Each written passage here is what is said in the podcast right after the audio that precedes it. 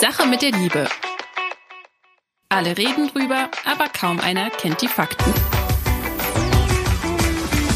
Der Weltpodcast für Singles, für Paare und alle, die wissen wollen, was hinter den Gefühlen steckt. Mit den Single- und Paarberatern Anna Peinelt und Christian Thiel. Nachdem wir ja letzte Folge geheiratet haben, also in Gedanken und auch nicht einander, also nicht Christian und ich, soll es ja in dieser Sendung um die Frage gehen, wie rette ich denn meine Beziehung, wenn ich jetzt verheiratet bin oder vielleicht auch noch nicht verheiratet bin und vielleicht noch nicht mal annähernd in die Richtung komme, verheiratet zu sein. Deshalb, bevor jetzt alle Singles ausschalten, muss auch gesagt sein, dass wir uns in dieser Folge auch der Frage, wie rette ich denn meinen Beziehungsversuch widmen werden. Mythen haben wir heute keine mitgebracht, dafür aber zwei sehr spannende Fragen, die sich so oder so ähnlich, da bin ich mir sicher, schon ganz viele Männer und Frauen auch gestellt haben. Und ich würde sagen, wir legen los und starten ganz chronologisch, wie wir das gerne immer machen, mit der Kennenlernphase. Die erste Frage hat uns von einer Frau erreicht, die 37 Jahre alt ist und ähm, ich lese die einfach mal vor. Ich habe vor elf Wochen jemanden kennengelernt. Wir beide waren sehr verliebt.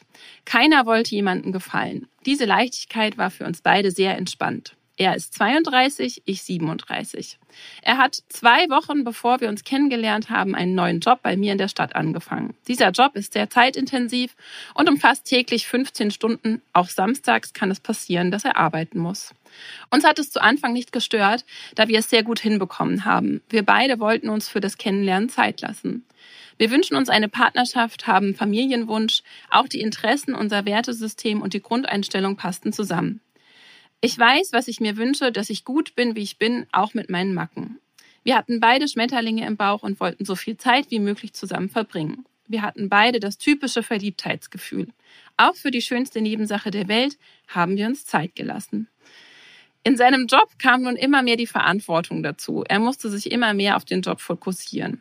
Die Nachrichten wurden weniger, kann ich nachvollziehen. Ich habe auch einen Job, wo es manchmal nicht möglich ist. Die Anrufe wurden weniger, weil er immer mehr nach 22 Uhr aus dem Büro kam und ich schon geschlafen habe. Zwischen dem letzten Date, was toll lief, und der Verabschiedung für immer lagen zwei Wochen mit wenig Kontakt.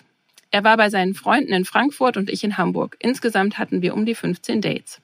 Als wir beide wieder zurück waren, sagte er mir, dass er nicht mehr so die Verliebtheitsgefühle hat. In seiner letzten Beziehung hatte er dieses Gefühl vier Jahre lang. Eines Abends kam er aus dem Büro und er hatte nicht mehr das Bedürfnis, mich anzurufen. Ihn faszinierte es, dass es mit mir ohne jegliche Anstrengung funktioniert hat. Plötzlich sieht er die Anrufe als eine Verpflichtung und dass es für ihn anstrengend wird. Er auf sowas allergisch reagiert, in einen Teufelskreis kommt, wo er dann immer weniger Interesse hat. Er möchte nicht überlegen müssen, ob er sich jetzt mit mir treffen möchte oder das Wochenende über in die Heimat fährt. Ich habe ihn nie gebeten, das Wochenende nicht zu fahren oder mich nach der Arbeit anzurufen. Er war derjenige, der Zukunftspläne geschmiedet hat, mich immer sehen wollte, da wir das Besondere haben und er das schon Ewigkeiten nicht mehr hatte. Er sagte mir, dass er sich so sehr eine Partnerin wünscht, die mit ihm durchs Leben geht und ich eine tolle Frau bin. Ich die Frau bin, die er sich vorgestellt hat und wir was Besonderes haben können. Er aber inzwischen glaubt, dass das nicht der richtige Zeitpunkt ist. Er ging mit dem Satz, ich bin so ein Idiot und werde es sehr bereuen. Was ist nur passiert? Oh, was ist nur passiert? Äh, ja. Zunächst mal, Anna, müssen wir vielleicht vorab schicken, dass wir das natürlich nicht wissen. Wir wissen wirklich nicht, was passiert ist, aber wir werden jetzt sagen, was wir uns vorstellen können, was passiert ist. Wir haben bestimmte Erfahrungswerte dazu. Nur, wenn man das herausfinden will, wirklich herausfinden will, das geht nur in der Beratung. Mhm. Ja, so. Das ist nur vorausgeschickt, ja, das ist immer so eine Art Disclaimer, ja. Also wir versuchen jetzt zu sagen, was könnte hier passiert sein, was könnte der Grund sein. Und zunächst einmal fällt auf, es ist halt ein Beziehungsversuch, der gescheitert ist. Das ist völlig normal, das passiert pausenlos. Es fällt auch auf, dass es offensichtlich sehr schnell ging. Also wer in den ersten elf Wochen schon davon redet, dass man sozusagen das ganze Leben zusammen verbringt, das ist mir ein bisschen sehr plötzlich, sehr viel. Und das höre ich oft von Männern, die machen dann schon Zukunftspläne, die kaufen schon schon Häuser und haben schon drei Kinder gezeugt, mhm. äh, jedenfalls in ihrer Fantasie. Mhm. Und ja, und nach elf Wochen sind sie weg. Ist nichts Ungewöhnliches, oder? Wie siehst du das, Anna? Nee, also alle elf Minuten gibt es bestimmt mindestens einen gescheiterten Beziehungsversuch in alle Deutschland. Elf ich dachte jede Minute. Nein, bestimmt. Ich würde auch eigentlich sagen jede Minute, aber es gibt doch diese berühmte mhm. Werbung. Genau, wir wissen nicht, was passiert ist, aber offensichtlich will er nicht und sagt es ihr nicht. Also dieses, ähm, jetzt ist nicht der richtige Zeitpunkt, ich bin ein Idiot, ich werde es später bereuen, das sind in meinen Augen Vorwände. Und das Ding ist, wie viele Frauen haben das eigentlich schon gehört und haben dann den Mann gar nicht so viel später ganz glücklich und festgebunden auch wieder getroffen. Ich würde sagen, also hypothetisch jetzt für mich, was könnten die Gründe sein? Es gibt drei Möglichkeiten, die ich da sehe, warum er nicht will. Und ähm, der erste ist, und das klingt hart, das tut weh zu hören, aber es ist wichtig, dass man ihr das sagt, er steht einfach nicht auf sie.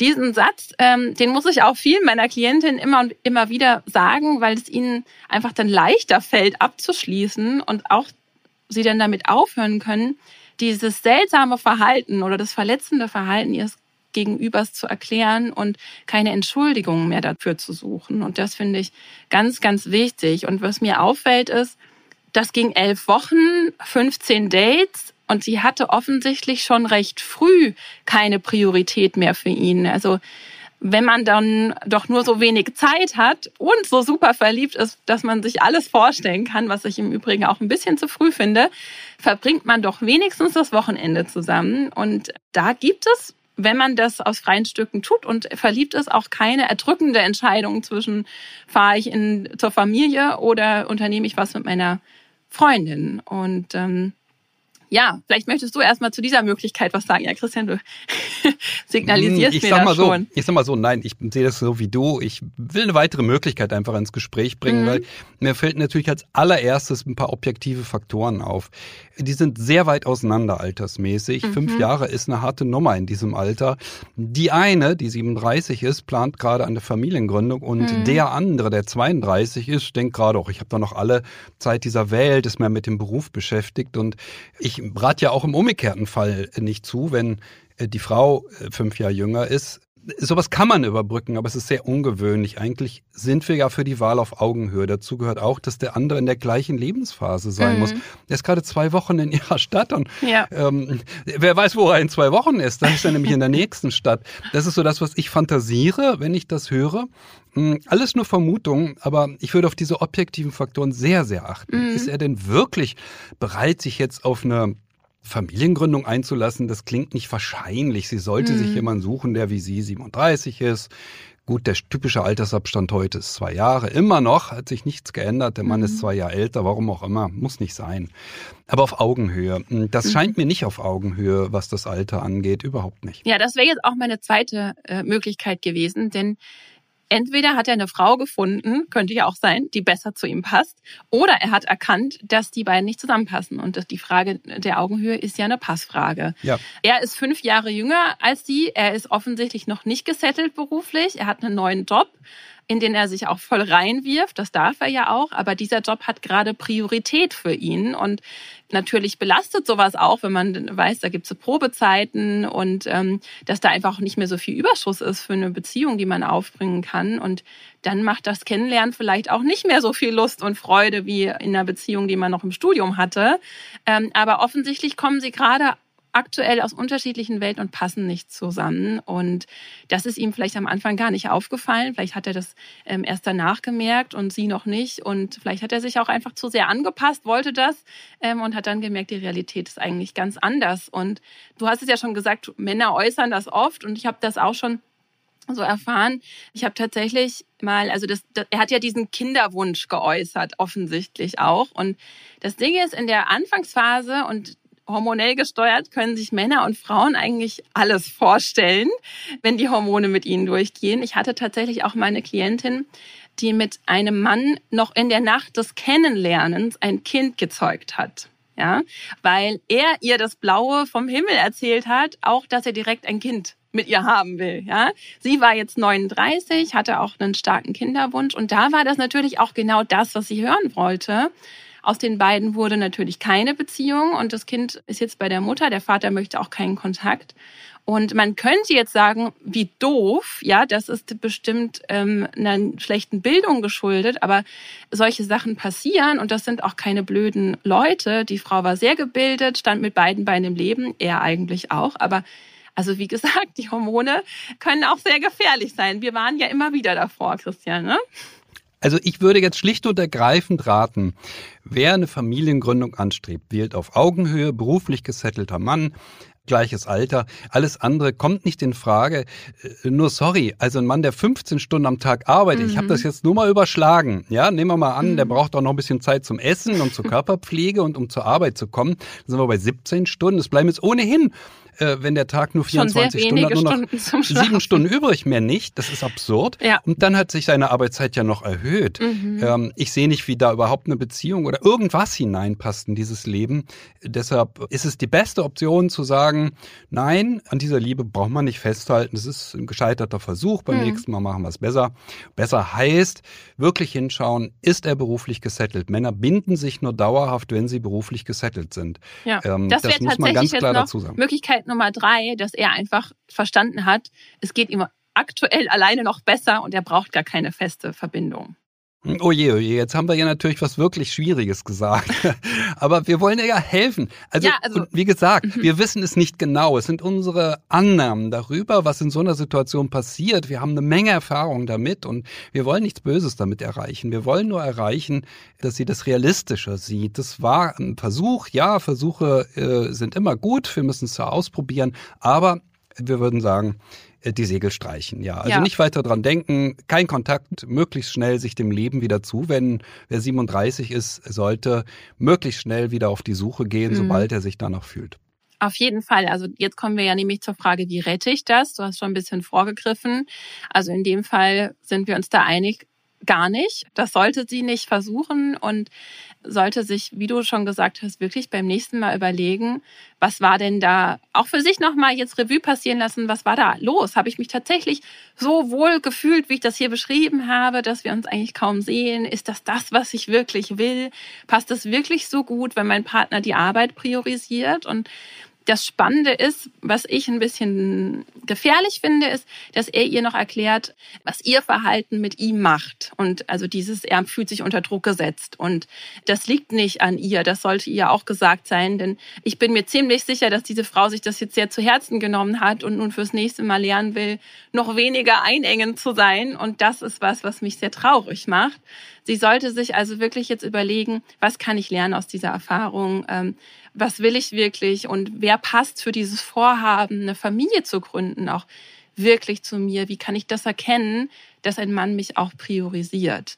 Und das Passen ist ja wirklich das Allerwichtigste zu Beginn einer Beziehung. Wir haben ja letzte Folge schon erzählt, dass es in langen Beziehungen nur sehr selten aus dem Grund kriselt, dass man nicht zusammenpasst. Also am Anfang sollte diese Frage wirklich geklärt werden. Also fast alle weiteren Probleme, die dann entstehen, kann man lösen.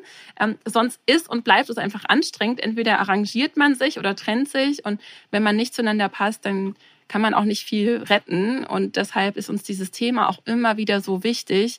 Prüft deshalb, ob ihr wirklich zueinander passt. Sucht euch nur eine Partnerin oder einen Partner, der zu euch passt. Und wenn ihr das alleine bislang noch nicht erkennen könnt, sucht euch Hilfe. Bei mir, bei Christian, bei anderen Coaches und Beratern.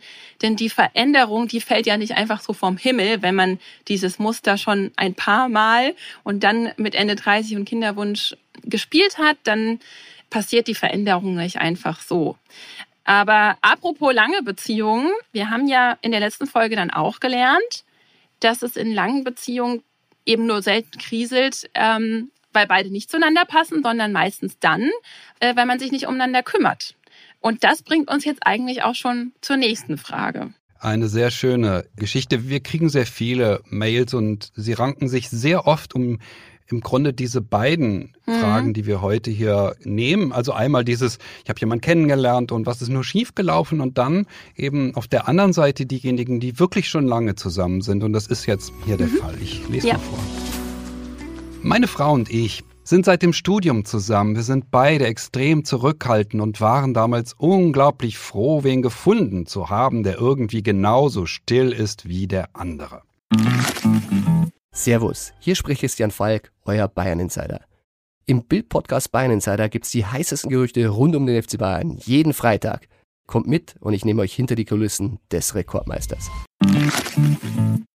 Wir haben inzwischen zwei Kinder und seit unser Großer teilweise aufgehört hat zu sprechen, zerfällt unsere Beziehung zunehmend, was wohl auch daran liegt, dass meine Frau dieses Problem des Nichtsprechens in ihrer Kindheit ebenfalls hatte. Klammer auf, es heißt Mutismus, Klammer zu. Ich komme mit dem Mutismus unseres Sohnes nicht gut zurecht und das Ego meiner Frau hat sich, sagen wir mal, in Luft aufgelöst. Anfangs war ich traurig, dass sie sich so zurückzieht, dann war ich wütend und inzwischen bin ich einfach nur noch genervt und sehe sie aus einer großen Distanz. Und ja, ich bin inzwischen sehr offen und ehrlich und sage direkt, dass ich mit dieser abweisenden und teilweise auch grob verletzenden und asexuellen Arten nicht klarkomme. Ich bin einfach nur noch ratlos. Vielleicht fällt Ihnen ja was ein. Ja, Hanna, fällt also, uns da was ein? Wir haben Spannend, das ja ne? schon in ein oder zwei Folgen auch schon mal thematisiert. Also hier, das ist ganz offensichtlich, geht es nicht um Sex. Auch wenn er sich jetzt mit der asexuellen Art und diesem Thema vorrangig an uns wendet. Das Ding ist ja, das haben wir auch schon gesagt, Männer merken an zu wenig Sex oft, dass es Probleme gibt. Die Frau merkt das schon früher und zieht sich deshalb zurück und möchte deshalb keinen Sex mehr. Es geht also darum, mehr Nähe herzustellen. Also auf mich wirkt das schon sehr festgefahren. Eine Sache, die man sich mal genauer anschauen müsste an ihr, ja. Was löst dieses Gefühl denn aus? Wie kommst du auf festgefahren? Also, was ist das, das- was bei dir das Gefühl Mhm. auslöst, hier diesen festgefahren? Das liegt daran, dass dieser Frau, also ich habe Mitgefühl mit beiden, aber in erster Linie vielleicht, weil ich eine Frau bin und auch um die Dynamik einer solchen Beziehung weiß, dieser Mutismus ihres Sohnes, das macht ihr offensichtlich und auch verständlicherweise sehr zu schaffen.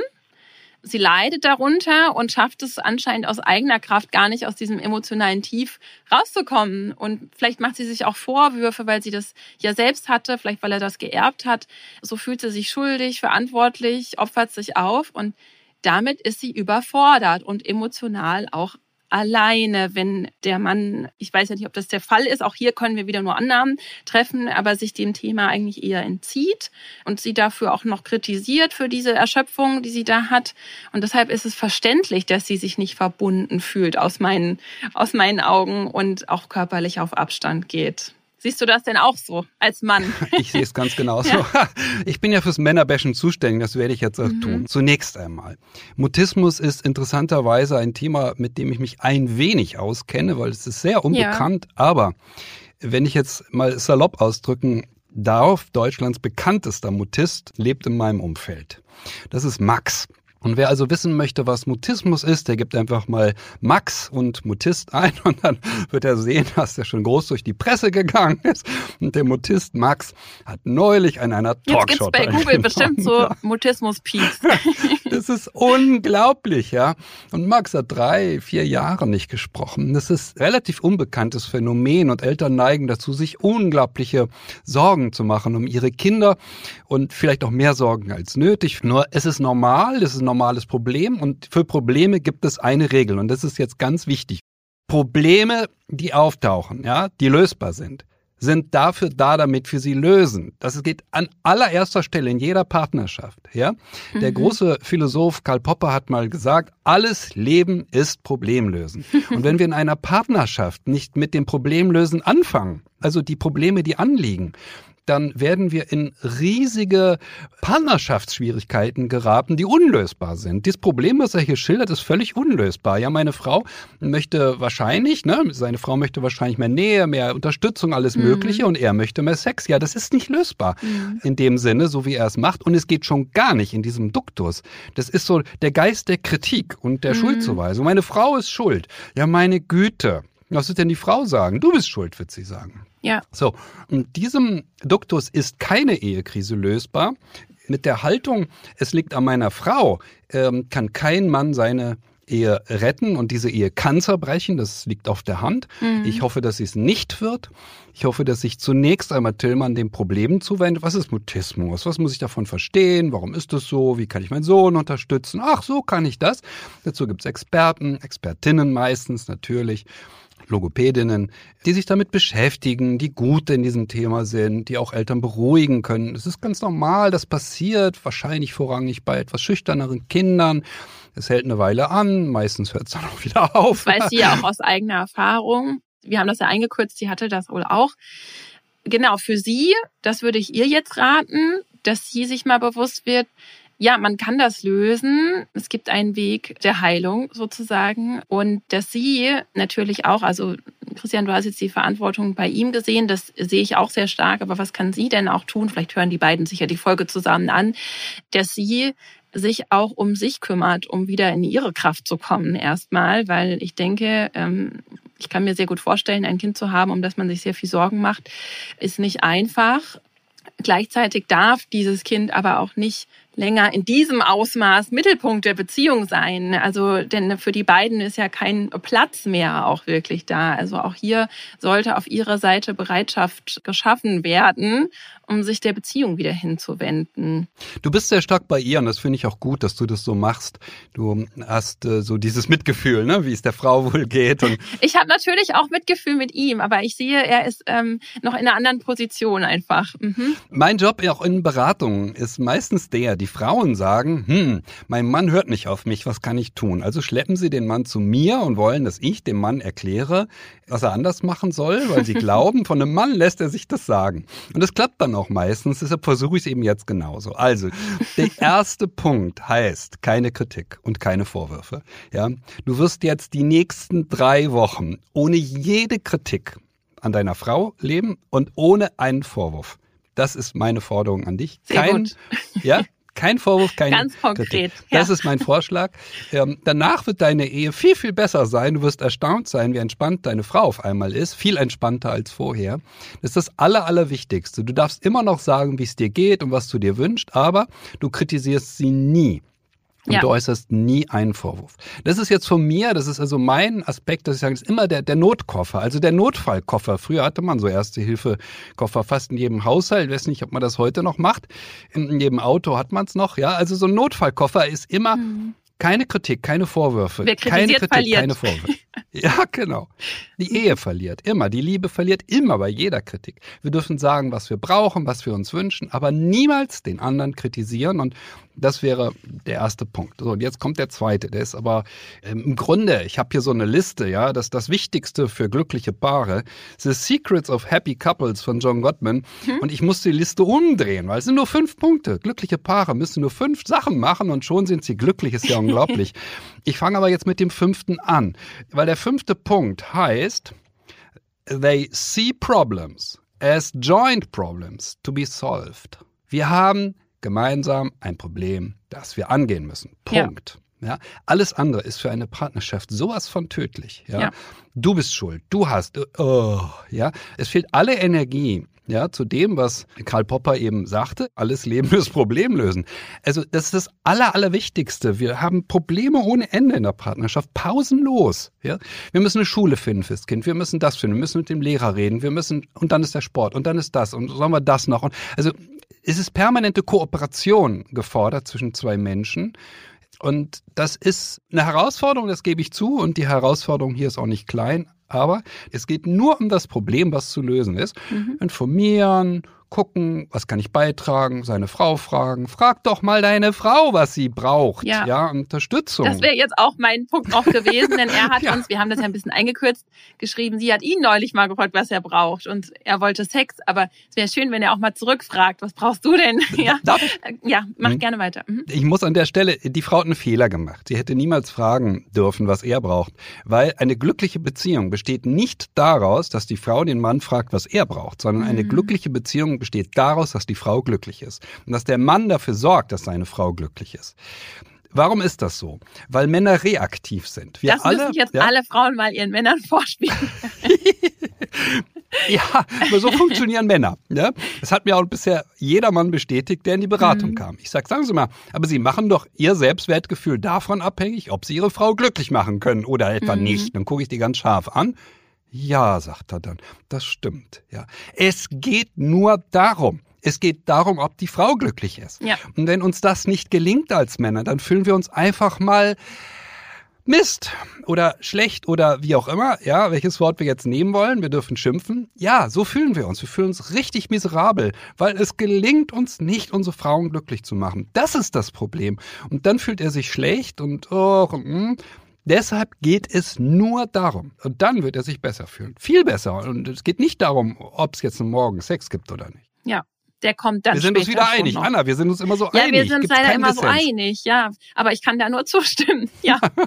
Du hast ja auf deiner Liste noch drei Punkte. Magst du die noch fertig machen, bevor ich mit meinen äh, Tipps noch dazu komme? Also, ich habe ja, wie gesagt, das ist eine Fünferliste, aber jeder, der sie kennenlernen möchte, der wird sie ohnehin auch finden, wenn ich den Podcast auf dem Blog ankündige, da werde ich die Liste mit einsetzen auf dem Blog Herzenssache 365 oder der Secrets of Happy Couples eingibt, wird das sofort finden. Es lohnt sich, das einfach mal in Ruhe sich auch anzugucken, diese Geschichten. Also, ganz wichtig, der Punkt, they show interest in each other's worlds by asking questions. Also, was brauchst du? Was kann ich für dich tun? Wie geht's dir?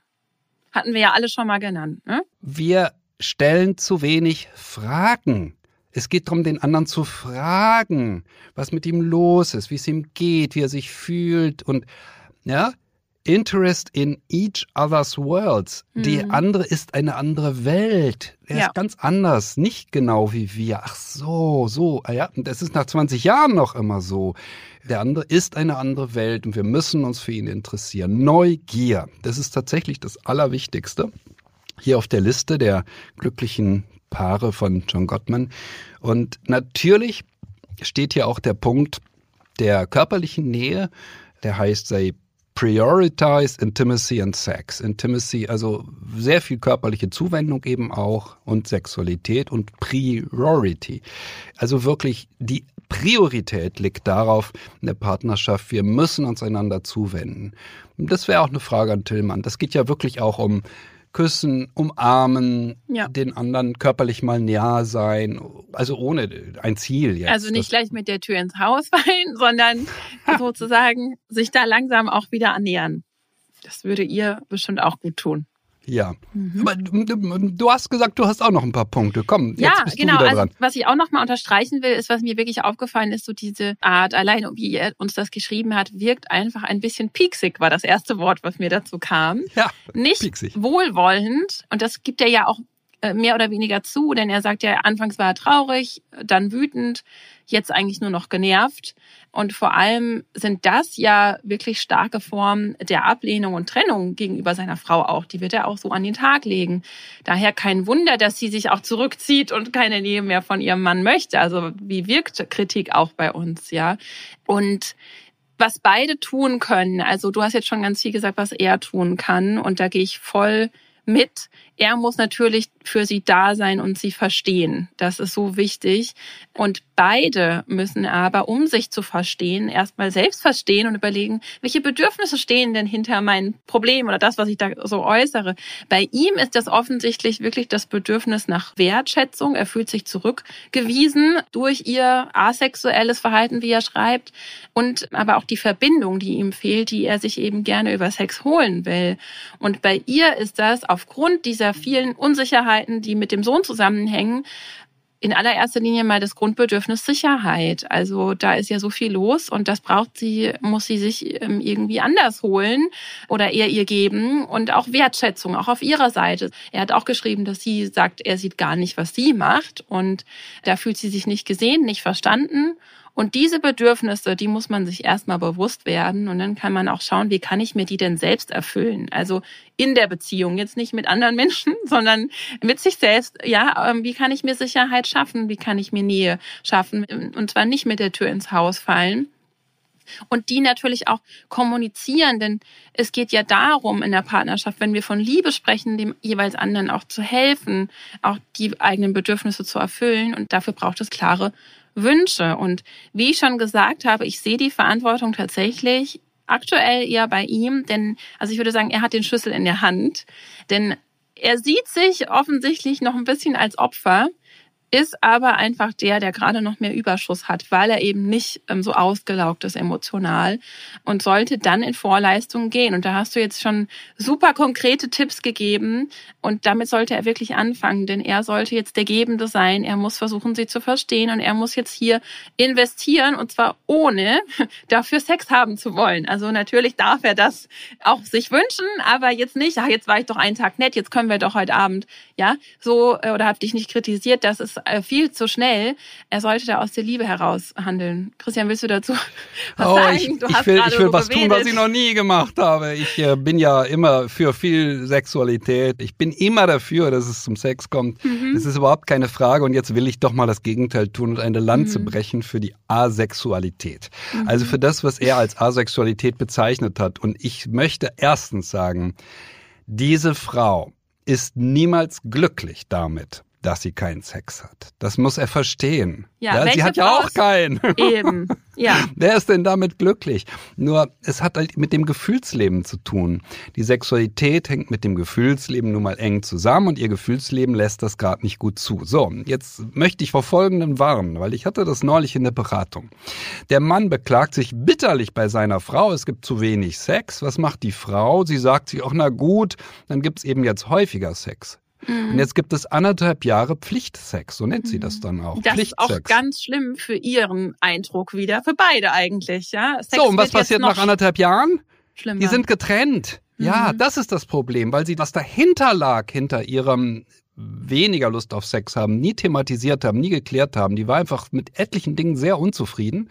Mhm. Deshalb kam es zu weniger Sex. Und seine Intervention, hey, ich brauche mal Sex, hat in dieser Partnerschaft dazu geführt, dass die Frau sagt, ja, na gut, dann gibt's eben Pflichtsex. Der Mann hat das zwar ja. gemerkt, aber dachte, es ist nicht so schlimm. Doch, es war schlimm, weil nach anderthalb Jahren ist die Frau gegangen. Liebe Asexualität und ähm, ja. das ist ehrlicher als ähm, zu sagen, na gut, jetzt Pflichtsex, weil Pflichtsex ist tatsächlich eine sehr blöde Lösung. Lösung, ja. ähm, die dazu führt, dass Menschen auseinandergehen können. Da wird ja, ja. der Sex, ähm, also da konditioniert man sich ja entsprechend selbst äh, negativ, sage ich jetzt mal.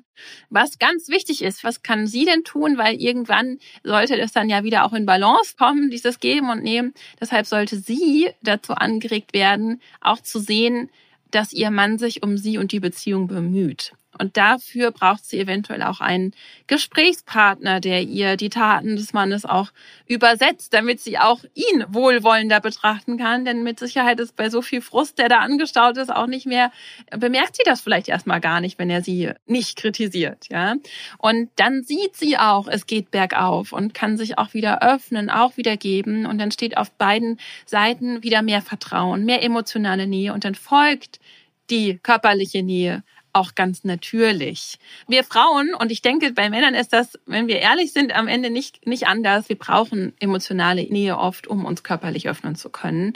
Es gibt also auch hier einen systematischen Weg, genauso wie der Partnersuche, um aus diesem Problem, denn das gibt es so häufig, wieder rauszukommen, um diese Situation zu retten, indem vor allem das Vertrauen wiederhergestellt wird. Und das muss schrittweise angegangen werden. Das passiert natürlich nicht von heute auf morgen. Also wie gesagt, einmal keine Kritik und schon ist alles wieder super.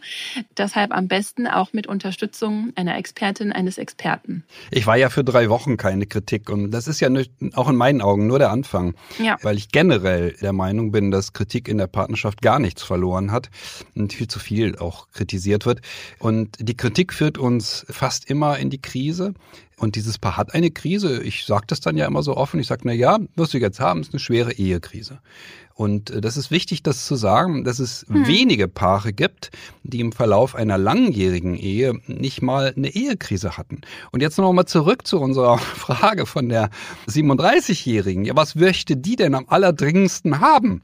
Eine. Ehekrise. Ja, die hätte gerne einen Partner, mit dem sie 20 Jahre zusammen ist und mit dem sie dann mal das noble Glück hat. Na gut, jetzt haben wir mal eine Ehekrise. Das ist mhm. normal, das ist völlig normal. Eine Partnerschaft, die lange dauert, kommt immer mal in Krisen. Das hat häufig zu tun mit dem, was von außen auf eine Partnerschaft einströmt und auf eine Familie strömt unendlich viel aufeinander ein. Auf einem Paar äh, strömt auch schon eine Menge ein, weil Berufe ändern sich, Eltern können krank werden, sterben und so weiter. Also wir verändern uns ja pausenlos. Aber bei einer Familie, da ist noch viel, viel mehr los. Es mhm. ist immer irgendwas los und immer kommt irgendeine Belastung. Ich habe auch schon mal gehört, dass dass eine Frau sagte, na ja, also, also wenn ich mich mit meinem Mann gestritten habe, dann immer über die Kinder. Ja? Das ist ein typischer Spruch, den ich so im Hinterkopf habe. Das ist ganz normal. Dadurch kommt eben eine ganze Menge an mehr Problemen in, äh, auf eine Partnerschaft zu. Und das ist genau das, was die Singles sich wünschen. Sie möchten gerne mal in der Lage sein, alle diese Probleme zu haben. Also kann ich nur jedem raten, der eine Ehekrise hat, das zu akzeptieren, sagen, ja gut, dann haben wir jetzt mal eine Ehekrise. Das ist so, das auch auszusprechen. Das kann auch scheitern. Ja, es muss aber nicht scheitern. Die wenigsten Ehekrisen führen zum Ende einer Ehe. Meine Güte, wo wären wir denn dann? Ähm, so ist es nicht. Und man kann sie lösen und besonders diesen Fall. Und du hast jetzt die Kritik nochmal so prominent angesprochen. Wir haben uns gedacht, weil das wirklich also kaum ein Mensch frei davon ist oder sich freisprechen kann, nicht ab und an zu kritisieren oder kritisiert zu werden in einer Beziehung und manche auch schon auf, bei der Partnersuche, widmen wir diesem Thema doch mal die nächste Sendung, denn die Kritik ist ja wirklich so der Todesdolch der Beziehung, könnte man sagen. Ja, passiert bisschen langsamer, aber so der schleichende Tod. Und das wollen wir natürlich, dass euch das nicht passiert. Und wie kann man mit Kritik umgehen? Was kann man da vorbeugend tun? Welche Alternativen gibt es? Und da wollen wir in der nächsten Sendung mal reingucken in dieses Thema. Ich bin ja gerade an dem entsprechenden Kapitel für mein neues Buch. Ich erzähle ja hier immer ganz gerne, was ich gerade schreibe und das Thema Kritik ist gerade das Kapitel, an dem ich arbeite. Deshalb lag es nahe zu sagen, okay, das machen wir mal hier. Ich habe den Verlag äh, vorher gefragt und habe gesagt, ah, können wir nicht jedes Kapitel, wenn ich es fertig habe, mal auf den Blog stellen, damit die Leute schon mal ein Kapitel lesen können. Dann hat er gesagt, nee, nee, nee, das möchten die nicht. Dann habe ich gedacht, na gut, dann kommen nicht die Kapitel auf dem Blog, aber wir machen es hier im Podcast. Noch ein Grund mehr hier zuzuhören. Genau. Kritik ist ein ganz wichtiges Thema und wir werden das beim nächsten Mal ganz gründlich machen und uns anschauen, was macht Kritik in Partnerschaften, was hat es da verloren, was machen wir da eigentlich verkehrt. Ja. Und falls ihr Fragen zur kritischen Situation, zu kritischen Krisen habt oder andere Fragen, dann schreibt uns weiterhin gerne unter liebe.welt.de. Und wir sind gespannt, was da der Aufhänger für die nächste Sendung wird und wünschen euch viel Spaß beim Umsetzen unserer Tipps und alles Liebe. Bis dahin.